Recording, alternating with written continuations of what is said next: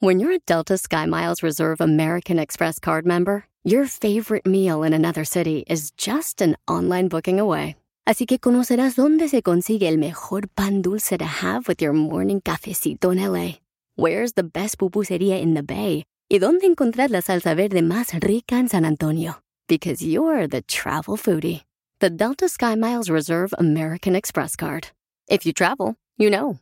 Learn more at go.amex slash you know reserve.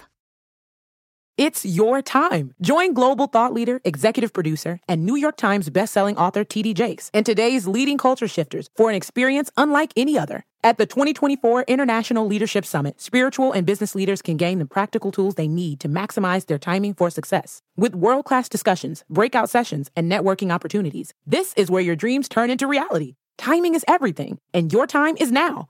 March 21st through 23rd in Dallas, Texas. Register today at thisisils.org.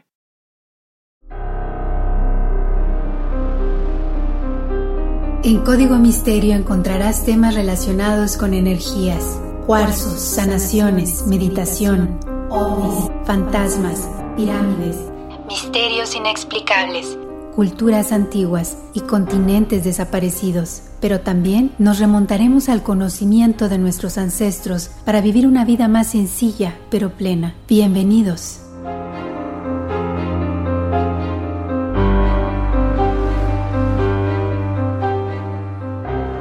¿Qué tal? ¿Cómo están? Bienvenidos a un episodio más de Código Misterio. Les saluda Horacio Ontiveros. Ya está listo nuestro nuevo tema de investigación. Y como ya es costumbre, pues nos pondremos nuestro disfraz de Indiana Jones porque nos vamos a trasladar hasta Colombia. Esa historia está muy interesante. Así que espero que les guste. Ahorita les digo de qué va a tratar, pero mientras tanto, como siempre, los invito a que chequen las redes sociales de Código Misterio, Facebook e Instagram. También ya tenemos nuestro canal de YouTube, búsquenlo como Código Misterio. Y si quieren hacerme alguna recomendación, mandarme algún video, alguna foto, eh, alguna sugerencia y también mandarme sus datos, nombre completo y fecha de nacimiento para el horóscopo azteca, lo pueden hacer a contacto arroba códigomisterio.com. También los invito a checar las plataformas de bienestar integral tanto para las personas como para la parte corporativa. Seguramente, si ustedes quieren emprender algún negocio, todas estas ideas de esta gente que está al frente de empresas transnacionales les puede ayudar, les puede eh, motivar hacer algo mucho más grande de lo que ya tienen pensado. Como siempre, todo este contenido, tanto lo de Código Misterio como lo de All for Ness, bueno, se hace con todo cariño, poniendo de todo el corazón a esto y con el gusto de poder compartir con todos ustedes las experiencias con estos grandes ejecutivos a nivel internacional. Oigan, pues ya, ahora sí como les decía, ya agarramos nuestro boleto a Colombia y hoy vamos a platicar, híjole, un tema bien interesante tiene que ver con mensajeros de otros mundos, tiene que ver incluso con algunos personajes que ya hemos escuchado, como Kukulcán, como Quetzalcoatl, como otros muy similares a ellos que cuando llegaron a América trajeron paz, trajeron conocimiento y ellos decían que venían de otros mundos. En esta ocasión vamos a platicar acerca de esta historia y de todos los conocimientos que dejó Bochica, el mensajero de las estrellas. Y así es como iniciamos Código Misterio. Les cuento. En la saga de antiguos instructores andinos, Bochica ocupa un lugar de honor. Lo que pasa comúnmente con todos estos seres es que su rastro está aquí, se sabe que vino, pero de pronto desapareció. Detrás de esta identidad, por supuesto, hay muchos mitos, algunos de naturaleza real, por supuesto trajo algunas cosas muy importantes específicamente a Colombia y lo más curioso del caso es que se parece a la imagen de Jesús. O sea, Bochica era un hombre barbudo que decían que venía de Oriente, enseñó al primitivo pueblo chipcha normas éticas, morales, también les dio un modelo para organizar sus estados, era un líder espiritual y también era un líder político, así lo consideraban. Bochica también enseñó la agricultura, la metalurgia y a fabricar artesanías, hasta que llegó un momento en que decidió retirarse hacia el oeste para vivir una vida muy tranquila y lejos de la gente. ¿Qué pasó después? Bueno, pues cuando los Muisca Más tarde abandonaron todas estas enseñanzas que había dejado Bochica y se habían entregado a una vida de excesos. Resulta ser que llegó un diluvio, una inundación sepultó la sabana de Bogotá donde ellos vivían y al pedir ayuda a Bochica, él regresó en un arco iris y con un golpe de su bastón de oro creó las cataratas del Tequendama, a través de las cuales precisamente esta agua pudo drenarse. Por cierto, esto de la leyenda de el Tequendama no solamente tiene que ver con este, este dios o con este hombre que apareció, sino también con fantasmas y otras cosas más que ya les había comentado en hace un episodio, pero eso lo vamos a platicar en otra ocasión. Ahorita vamos a hablar acerca de este mito de Bochica y por supuesto nos remontamos, como les decía ahorita, hasta los muiscas, ¿sí? Este antiguo pueblo estaba habitando la zona del altiplano cundiboyacense, cerca de la actual Colombia. Los arqueólogos datan los primeros registros muiscas desde el siglo VI a.C. y se cree que las primeras migraciones arribaron a esta zona desde América Central. Por supuesto, también va ligado con otras historias, como siempre. La leyenda del Dorado encuentra que en los Muiscas hay pistas de esta famosa ciudad construida de oro, como la laguna de Guatavita, que de ahí básicamente pudieran estar conectados vía subterránea, bueno, con algunos otros eh, mantos acuíferos, y en estos mantos acuíferos pudiera estar la entrada a El Dorado. Por supuesto, vamos a hablar acerca de algunos mitos, de algunas eh, cosas que han quedado plasmadas en libros, como la que narra Marcelo Rodríguez Durán. Al principio dice, todo era obscuridad. En el año de la nada, antes de que hubiese días, noches y tormentas, todo era caos y misterio. Solo había enormes rayos de luces iluminando la tierra hasta el infinito. Cuando la luz alcanzó las mayores alturas del cielo, mandó distintas señales creando con ellas distintas aves para que fuesen por el mundo a cubrirlo de aire, aliento, vida, plantas, animales y todo lo que vive en la tierra. La luz de la creación tenía nombre de Dios poderoso e infalible. Se llamaba Chiminigawa. Al momento de la creación, la luz que estaba metida en Chiminigawa comenzó a salir para iluminar el universo. Chiminigawa era una cosa grande, esencia creadora, que infundía su luz resplandeciente a las cosas. La única luz que existía era la suya, una divinidad bondadosa y universal. Creó el universo con sus estrellas y el mundo con sus tierras y aguas. Era la obscuridad del espacio en la noche del infinito. Cuando el Dios creador quiso difundir la luz por todo el universo, creó dos grandes aves negras y las lanzó al espacio. Cuando estas aves echaban aliento o aire por los picos, esparcían una luz incandescente, con la cual todo el cosmos quedó iluminado. Así se hizo la luz y se crearon todas las cosas del mundo. En el proceso de creación de todo lo existente en el universo, Chiminigawa creó a Sua, o el sol, y a Chia, la luna. Ellos eran esposos.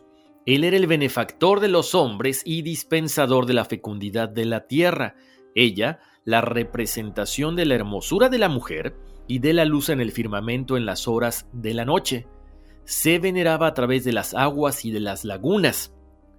Aunque la religión solar pareció dominar a los muiscas desde sus orígenes, la adoración lunar también jugó un papel fundamental en sus creencias. Estamos hablando de una cosmogonía conocida, ¿ok? Estas revelaciones comienzan lentamente a emerger, por supuesto, asombrando a todas las personas que se dedicaron a investigar precisamente estas culturas que estaban en Colombia, como se nota en el trabajo realizado por el investigador escocés Ashley Cowie, quien en el 2020 se adentró en tierras muiscas, llevando a cabo descubrimientos sorprendentes en la materia de arqueoastronomía, también encontró hallazgos con alineaciones geodésicas y en un artículo de su autoría, a la diosa luna de El Dorado de Colombia, Cowie hace públicas sus charlas con chamanes muiscas con los custodios de la misteriosa laguna de Guatavita, quienes le entregaron la siguiente información. La astronomía, escuchen con atención, la astronomía fue traída a la Tierra y enseñada a los cheques por un dragón cósmico. Y otros dicen que una serpiente dorada, brillante, habita las partes más profundas de la laguna sagrada, así como otras dos serpientes, una negra y otra blanca. Para Kawi, la serpiente dorada representaría la astronomía y también la producción de oro, ya que se dice que en la laguna de Guatavita este metal abundaba. Además de que ahí sacaban oro para usarlo en diferentes cosas, desde aleaciones, objetos de valor, pero también se dice que se utilizaba en antiguos procesos alquímicos, convertidos estos últimos en artilugios mágicos para impresionar al pueblo. En cuanto al papel de Bochica dentro de este contexto, según Kawi, el mito Camino de Bochica describe el viaje del antiguo dios civilizador, Bochica, manifestación mitológica del sol y esposo de la diosa luna Chía. Llegado desde Oriente, Bochica se apareció por primera vez al pueblo chipcha en el pueblo de Pasca, en el departamento de Cundinamarca al sur de Bogotá, y viajó al noreste enseñando cultura, derecho moral y ética, hilado y producción textil, producción artesanal, astronomía, agricultura y habilidades de pesca y los secretos de la metalurgia y la magia, lo que habíamos platicado hace ratito. Después de predicar en Sogamoso, donde luego se construyó el gran templo del sol en su honor, Bochica regresó al cielo desde el pueblo de Isa. A ver, vamos a hacer una pausa aquí porque está bien interesante, ¿no? Hablábamos de que Bochica se parece mucho a Quetzalcoatl y a Cuculcán. Y dicen que en esta laguna de Guatavita está esta serpiente. Entonces, ¿eran una sola misma persona? ¿Provenían de la misma raza? ¿Eran reptilianos o qué? ¿De qué estamos hablando? Bueno, continuando con lo que comenta Kawi, casi paralelo a la tradición de Tonapa y Viracocha, está este mito del cual estamos hablando, de Bochica, que también fue llamado Sue entre los indios Muisca o Chipcha de Colombia. Los cuatro nombres se aplican, escuchen, a un solo individuo. Fray Pedro Simón, que escribió algo antes, lo describen también con una larga barba, vestido con ropas largas, que había caminado descalzo y andaba predicando y enseñando a los indios un mejor modo de vida. En Sogamoso, en el altiplano colombiano, Bochica vivió dos mil años y murió allí después de hacer muchos milagros, entre los cuales está la apertura de esta hendidura en el Salto del Tequendama. Bochica parece remontarse a los tiempos míticos cuando los dioses habitaban con los hombres. Pero a diferencia de personajes similares registrados en la historia, Bochica destaca por la confusión de su identidad ¿Por qué? Porque hay muchas interpretaciones muy diversas dependiendo la persona que escribió o dependiendo la persona que contó la tradición oral de persona a persona. También tenemos algunas crónicas por parte de los españoles y una de las primeras donde se menciona a Bochica circula desde 1540, cuando un anciano cacique muisca convertido al catolicismo confía a Gonzalo Jiménez de Quesada y Rivera, que era básicamente el descubridor del reino de Nueva Granada, que es actualmente Colombia, la leyenda hasta entonces inédita de este mítico Bochica. Narró en tiempos muy lejanos mientras se celebraba la fiesta de Huán, que era la festividad donde se honra al sol por su favorecimiento a las cosechas, en serranías de Pasca, oriente de Santa Fe de Bogotá, sucedió en medio de aquella multitud. Fue observada descender una casita brillante y luminosa ante el asombro de los presentes. El artefacto pareció chamuscar la hierba a causa de un fuego invisible que no parecía desprender humo ni fuego. A continuación de aquel extraño objeto, posado a unos centímetros del suelo, y después más tarde fue descrito como similar a la plata batida, de formación circular y grandes dimensiones. O sea, básicamente esta casita de la cual se está hablando era un ovni. Ahí un hombre se presentó ante la atónita multitud, quien luego lo bautizara con el nombre de Bochica, supremo dios de la tierra y patrono de los caciques, como dice la definición. Otra de sus acepciones lo registran como Suamox, que es un término chipcha que alude a la morada del sol. Más tarde se fundaría la ciudad de Sogamoso, o Ciudad del Sol, donde se dice que Bochica edificaría su estancia espiritual. En los recuerdos del antiguo cacique Muisca, Bochica es presentado como un hombre de elevada estatura, rostro afable y pacífico, portador del don de lenguas y permitiendo al enigmático visitante su comunicación sin problemas. Aquí, algo que llama mucho la atención es que no se le representa muy joven, sino de alrededor de 60 años. También se dice que Bochica decidió quedarse a vivir con los muiscas, a quien acompañó por espacio de 70 años.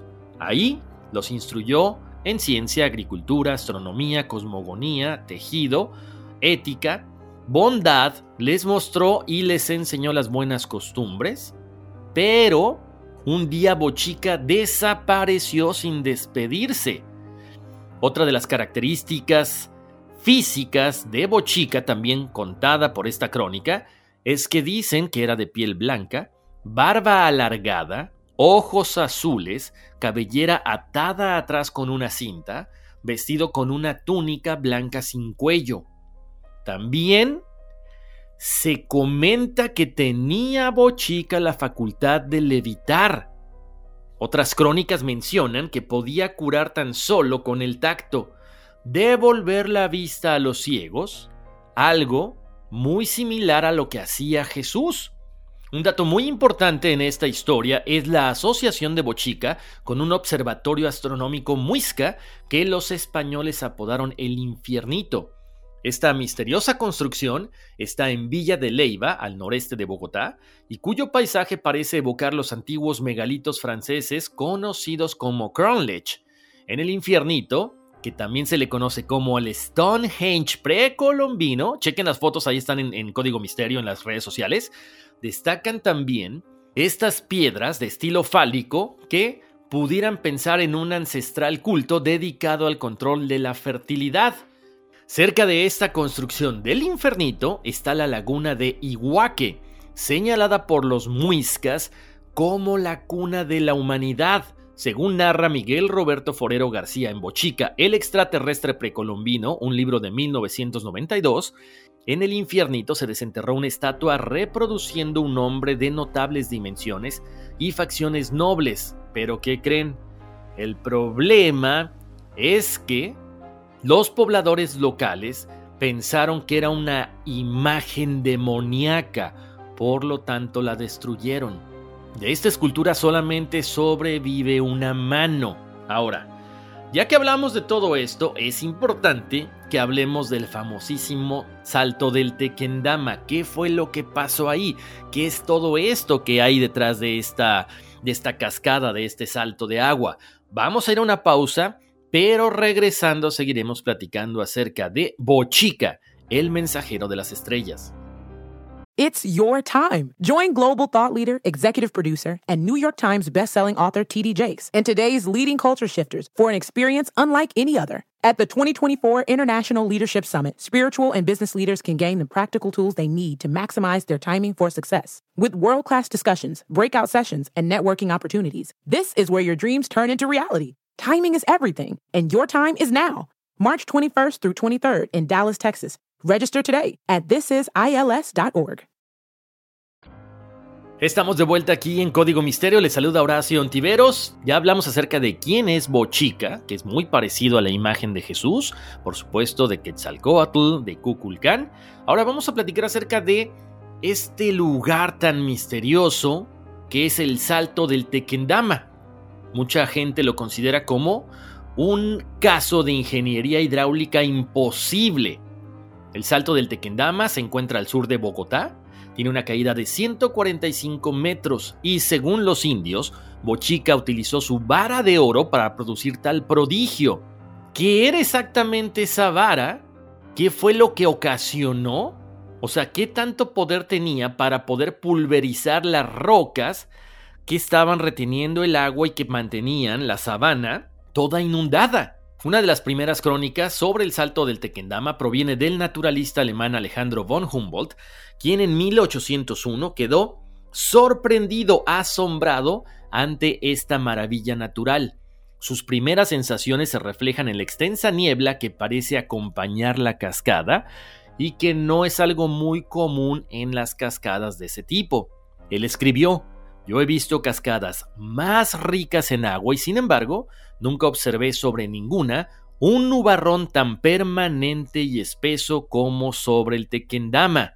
Al lado del salto se eleva una pared rocosa que es muy nombrada porque parece en realidad haber sido labrada en forma vertical por manos de un artista. Como los estratos de arenisca caen ahí extendidos, por eso parece tener aún más una forma de muralla. El gran perfil desnudo de esta pared rocosa contrasta bellamente con la espesa vegetación boscosa del abismo rocoso inferior. La pared rocosa con forma de muralla referida por Alexander von Humboldt es la de Bochica. En su obra de 1814, Investigaciones sobre las instituciones y monumentos de los antiguos habitantes de América, con descripciones y vistas de algunas de las escenas más impresionantes de las cordilleras, Humboldt escribe sobre Bochica al que llama el Buda de los Muiscas aunque el sabio alemán pone en entredicho la leyenda que se le atribuye al mensajero divino en cuanto a Tequendama, considera que los muiscas fueron los que hicieron esta cascada, ¿ok? Y él comenta, al viajero que contemple el tremendo paisaje de la catarata del Tequendama, no le extrañe que tribus rudas hayan atribuido un origen milagroso a rocas que parecen haber sido cortadas por la mano del hombre, a ese angosto golfo en que cae de cabeza las masas de agua que salen del valle de Bogotá, a esos arcoíris que reflejan los colores más vivos y cuyas formas varían a cada instante, a esa columna de vapor que se eleva como una espesa nube y que se ve a cinco leguas de distancia desde los paseos por Santa Fe. Humboldt también llama la atención sobre una antigua tradición muisca que refiere la llegada de Bochica a nuestro mundo en tiempos preselenitas, cuando Luna aún no alumbraba nuestro firmamento. Para Humboldt, esta revelación muisca acerca de la Luna encuentra su reflejo en viejas crónicas históricas como la fábula griega de Arcadia.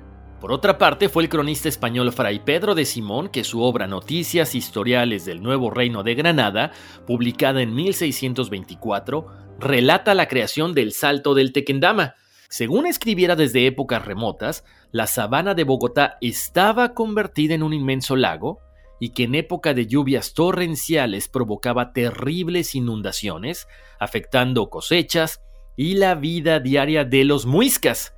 Desesperados y angustiados por la situación, los muiscas reclamaron a Bochica su intervención para así acabar con el sufrimiento, Invocando la fuerza del arco iris, Bochica decidió poner fin a tales inundaciones. Fray Pedro de Simón escribe: Subido a una pequeña eminencia del terreno, Bochica extendió su mano y arrojó entonces la vara de oro que tenía en las manos, abriendo esta brecha suficiente en las rocas del Tequendama, por donde se precipitaron las aguas, dejando en junta la llanura y más fértil por el limbo acumulado. Por supuesto, hay algunos investigadores, algunos estudiosos que suelen interpretar esta cuestión como una narrativa del diluvio. Pero, para los muiscas, Bochica no es un mito, no es una leyenda, es alguien real en sus historias, es alguien real en sus memorias. De hecho, hay algunas pistas interesantes en la lectura del cronista español. Una de ellas es el arco iris, que bajo una luz esotérica, ya vamos a meternos un poquito en la cuestión esotérica, él dice, hay un pacto, el arco iris, en cuanto a esoterismo se refiere, nos conduce hacia un pacto divino. Por lo tanto, Bochica es un intermediario entre los dos mundos o un guerrero del arco iris que ayuda a despertar la espiritualidad. Pero también Bochica, a través de su vara mágica, se convierte a su vez en un conocedor de la magia antigua, muy parecido a lo que hizo Moisés. También se le puede ver como un maestro alquímico, manipulando la energía y la materia. De ahí que el salto del Tequendama sea para muchos iniciados en toda esta cuestión esotérica el resultado de una pequeña explosión atómica canalizada por el propio Bochica. Así lo refiere Miguel Roberto Forero García en Bochica, el extraterrestre colombiano que les comentaba hace rato. ¿Por qué? Él menciona, la leyenda chipcha asegura que a raíz del fulgurante haz lumínico desprendido de la vara de oro de Bochica, los acantilados se evaporaron mientras que las aguas del lago hervían al soplo de un fuego devastador, al mismo tiempo que la luz del sol se volvió opaco con las cenizas y el polvo que esmerilaban el entorno. Los árboles perdieron sus hojas, abatidas por un torbellino salido de las entrañas del valle, y aún, cuando era mediodía, apareció la noche, cubriendo toda la naturaleza. Las aves huyeron espantadas y los animales corrían enloquecidos sin saber qué dirección tomar. Entonces, si nos ponemos a analizar todo esto, es precisamente un tipo de explosión que ocultó la luz del sol y los mismos animales no sabían qué hacer. No sé si nos vayamos hasta el extremo de decir que fue una explosión atómica, pero de que fue algo con una gran fuerza inusual, sí lo fue. Para 1537, cuando llegan los conquistadores españoles buscando el oro, invadieron los dominios muiscas, por supuesto, pasando por los lugares más sagrados como el templo de Sogamoso, ahí aniquilaron y quemaron este templo. Se menciona que ahí atesoraban no solo metales de mucho valor, sino también información que incluía a Bochica y sus misterios. Por supuesto, ahí están los rastros de esta civilización. Ahora, importante mencionar que los muiscas no solamente son una cultura o son este pueblo que estuvo en esta zona, sino que saben de dónde venían. Se menciona que podrían ser una colonia de la Atlántida perdida. Según relatan algunos estudiosos, la historia de Colombia se remonta a un periodo de 18.000 años, cuando recibieron los primeros asentamientos humanos. Los muiscas se revelan como uno de los grupos con mayor antigüedad dentro del continente sudamericano, que algunos historiadores datan desde el siglo VI después de Cristo. Una primera controversia es en cuanto a su denominación real, ya que muiscas son también llamados chipchas, aunque este último término se refiere a la parte lingüística que según señalara el sacerdote español Fray Bernardo Lugo, quien fuera uno de los primeros estudiosos en referirse a esto. Los muiscas es una de las civilizaciones más antiguas de Sudamérica. Otros historiadores sugieren que los chipchas fueron un extenso reino amerindio, siendo una de las etnias más sobresalientes.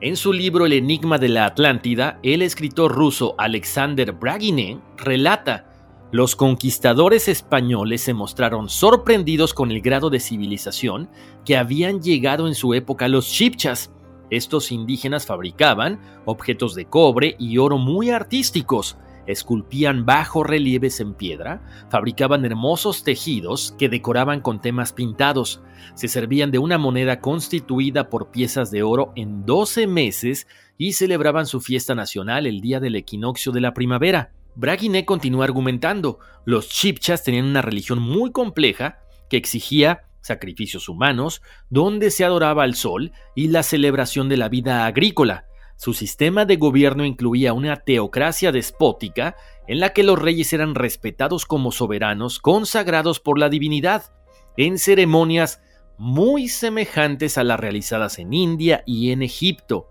Los muiscas también son conocidos como chipchas, civilización que aún no devela todos sus enigmas. Otra de las cosas que también comenta Braguiné es que los chipchas utilizaban la ley del talión, penalizando el adulterio con la muerte, así como la traición y cobardía. El lujo tampoco se toleraba y las sucesiones estaban reglamentadas dentro de un código. Sin embargo, una de las características más asombrosas era su escritura ideográfica, de orden muy avanzada. Él, además, es un gran defensor de la tesis Atlante, creía que los chipchas guardaban algún tipo de vinculación con esa tierra desaparecida, revelados tras sus enigmáticos ideogramas, donde la esvástica, que ya hemos platicado acerca de esta cruz gamada, es algo muy recurrente. En su libro, Braguinet comenta esta semejanza entre los ideogramas colombianos y los descubiertos en otras partes del mundo apoyan la teoría que les atribuye a todos un origen atlántico. En las aldeas del Infiernito, de Tunja y Ramiriki se han encontrado monolitos que datan de la época en la que la civilización sudamericana se hallaba en su apogeo y además están cubiertos de cinceladuras y esculturas muy curiosas y bien ejecutadas, pero cuyo significado se ignora por completo. Quien apoya también esta visión es el investigador norteamericano Frank Joseph, que en el libro Atlantis y otros mundos perdidos menciona a Masaeus, catalogado dentro de la leyenda atlante como su quinto monarca. Aunque Platón sugiere que Masaeus fue en realidad hijo del mítico Orfeo, padre de la poesía griega.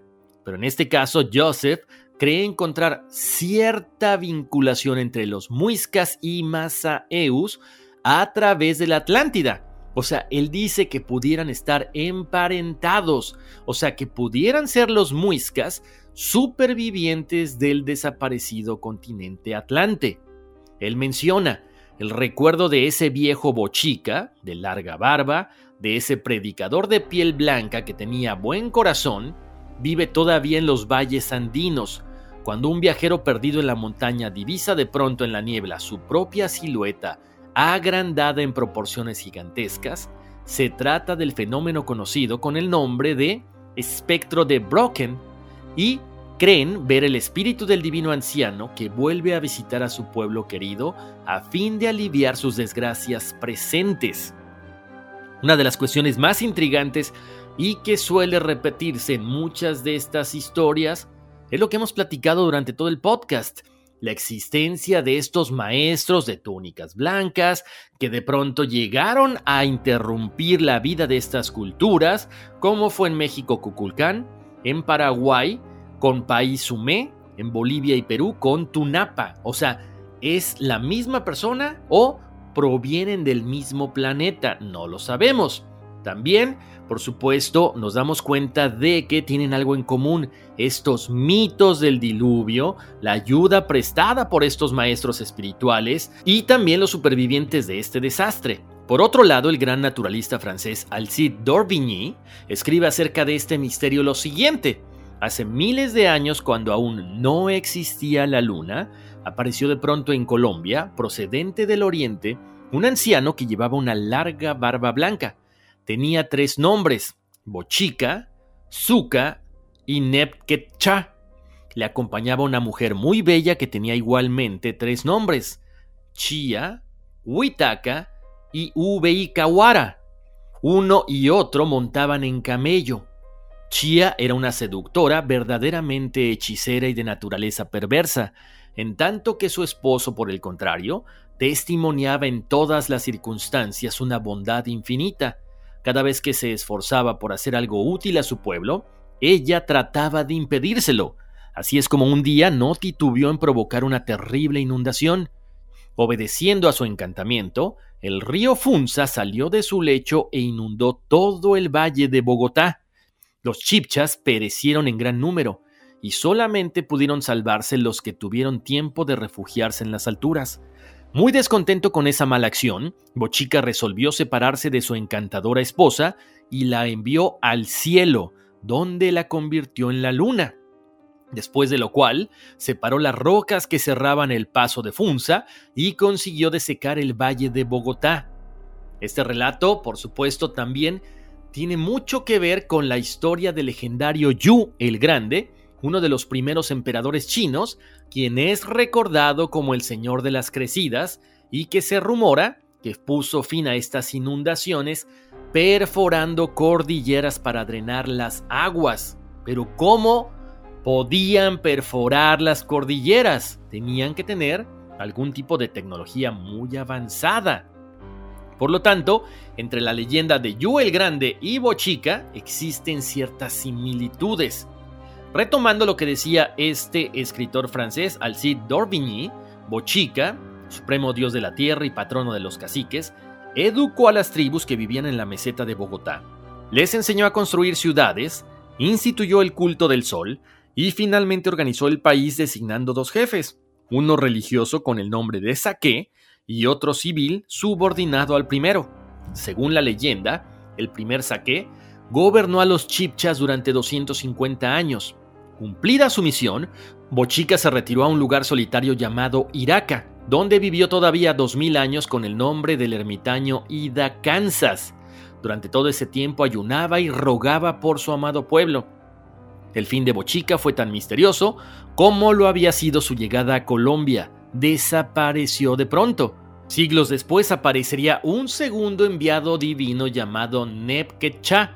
Enseñó a los muiscas a cultivar la tierra, astronomía, moral y también la instrucción a la clase sacerdotal e hizo que se edificara un templo al sol. Pero ahí el mito de Bochica no se agota.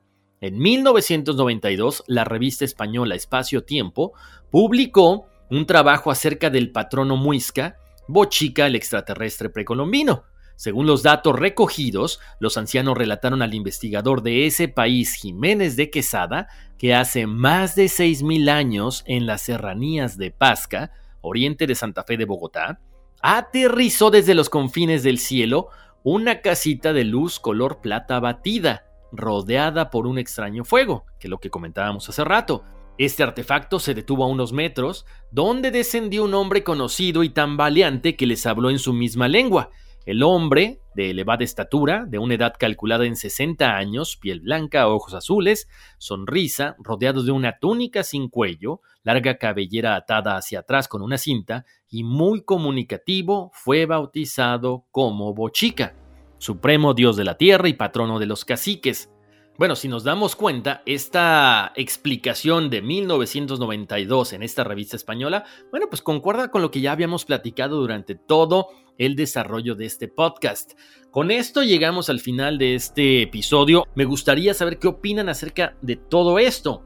¿Es Bochica el mismísimo Kukulkan, el mismísimo Jesús, el mismísimo Quetzalcoatl y la representación de otros seres que han aparecido en todo el mundo? Cuéntenme y, por supuesto, espero sus comentarios en las redes sociales de Código Misterio. Chequen la representación de Bochica en las redes. Espero sus comentarios. Espero que también se diviertan de lunes a viernes con todos los eh, memes que subimos, algunas cosas interesantes, por supuesto. Y también espero sus sugerencias en contacto arroba códigomisterio.com. Mándenme su fecha de nacimiento, nombre completo, para que le demos lectura a su horóscopo azteca y si quieren compartir con toda la familia de Código Misterio alguna de sus anécdotas, vivencias, cuestiones paranormales, también los invito a que me escriban a contacto arroba códigomisterio.com. Oigan, pues muchas gracias por haberme acompañado, les mando un abrazo, bendiciones, nos despedimos por el momento, pero nos escuchamos en el otro episodio de Conversaciones Misteriosas. Abrazos, bendiciones y vámonos, que aquí espantan. It's your time. Join global thought leader, executive producer, and New York Times bestselling author TD Jakes and today's leading culture shifters for an experience unlike any other. At the 2024 International Leadership Summit, spiritual and business leaders can gain the practical tools they need to maximize their timing for success. With world class discussions, breakout sessions, and networking opportunities, this is where your dreams turn into reality. Timing is everything, and your time is now. March 21st through 23rd in Dallas, Texas. Register today at thisisils.org. Puedes hacer dinero de manera difícil, como degustador de salsas picantes, o cortacocos, o ahorrar dinero de manera fácil con Xfinity Mobile. Entérate cómo clientes actuales pueden obtener una línea de un límite intro gratis por un año al comprar una línea de un límite. Ve a. Oferta de línea o límite gratis termina el 21 de marzo. Aplican restricciones. Xfinity Mobile requiere Xfinity Internet. Velocidades reducidas tras 20 GB de uso por línea. El límite de datos puede variar.